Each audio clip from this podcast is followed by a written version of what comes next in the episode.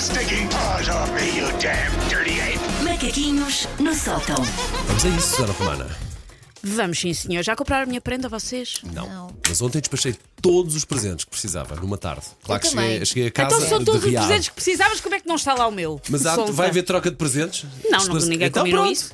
Mas acho que podia haver. Ah, Eu- então pronto. Se houver, fica-me a faltar Eu um presente. sou uma pessoa, lá está, tão organizada que eu pensei, não sei se vai haver troca ou não, mas fiz uma lista do que dar a cada uma das pessoas da equipa para o caso de me calhar no amigo secreto. Ok. E Querida. tenho o que é que quer dar, quanto é que custa, em que loja é que está. Só para vocês verem. Podemos apontar isso para. Ponham os olhos nesta miúda. Só para vocês verem. Pensei, se não for, não é, não vou comprar, mas tenho para todas as pessoas a hipótese. Estamos cá no dia 22 todos, sexta-feira. Estamos. Sexta a oito. Então, Sim, sim. avança-se. Pronto. Ok. Então falta-me comprar um presente.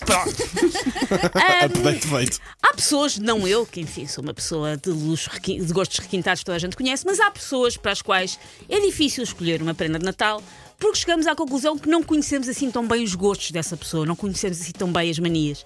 Nomeadamente aquele tio, e abracem a expressão tio da maneira, de maneira ampla, ou seja, pode ser outro familiar ou até um amigo, mas normalmente é aquele tio que abre tudo com um misto de apatia e nojinho ao qual, e ao qual nós sentimos que temos sempre que explicar, que justificar a nossa prenda. Tal é o ar com que a pessoa abre as prendas. Então dizemos coisas como: Tio Olavo, isso é uma caixinha para poder guardar o carregador do telemóvel.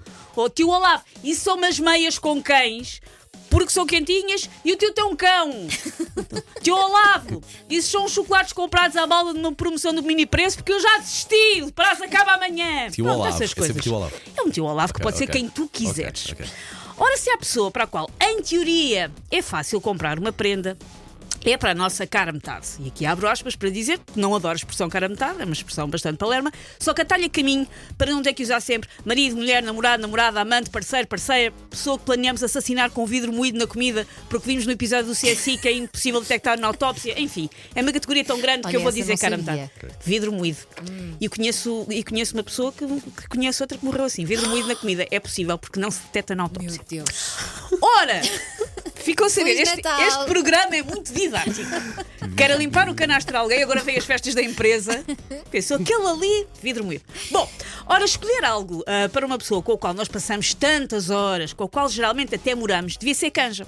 Só que o que é acontece? Ao fim de alguns anos, a pessoa sente que entra num vórtex em que está sempre a dar variações da mesma prenda em loop até que a morte os separe. Há gostas de camisolas? Nos primeiros, sei lá, 5 anos da relação, a pessoa ainda é criativa. A partir daí a coisa fica um bocadinho mais difícil. Mas a minha questão hoje nem sequer é essa.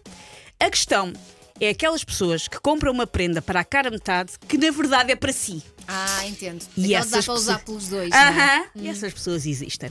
Isso pode ir desde o mais simples, como comprar uns chocolates dos quais somos nós que gostamos verdadeiramente, aquela pessoa gosta só mais ou menos, e por isso vamos ser nós a acabar por comer a maior parte, até aquelas pessoas que fazem coisas como oferecer uma Playstation das novas a uma pessoa que nem Tetris no telemóvel joga.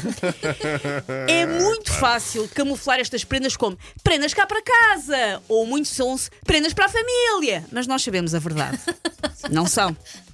São prendas que são mais para o oferecedor do que para o receptor. E eu aqui estou-me a focar nas casas metades, mas eu já vi isto acontecer com pais e filhos. Ah, sim, sim. Tipo um brinquedo que, na verdade, na verdade, tipo a criança não, não liga assim tanto a puzzles, ou a consolas, ou a não sei o quê. Mas nós ligamos. Um jogo para maior de 18 e a criança Sim, tem pai 7 acabaste mas, de fazer. Mas ah, há uma criança lá em casa que volta e meia recebe legos que oficialmente não são pai de lado dela, mas são os que os pais acham mais bonitos. Bom, ah, portanto, essas são prendas que são mais para o oferecedor do que para o receptor, que está infinitamente menos entusiasmado com o desfecho daquele embrulho. Olha, ele fica. Ah, tá bem. Porque qualquer dia uma pessoa abre o seu embrulho de Natal e tem lá dentro bilhetes para um cruzeiro de luxo, só que o bilhete é para o nosso marido e para a amante dele, porque a prenda é assim ficas com a casa só para ti, para poderes relaxar. É sempre tudo muito altruísta. Bom macaco, bom macaco, Susana.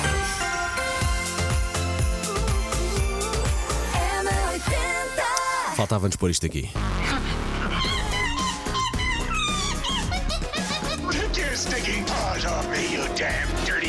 Macaquinhos no sótão.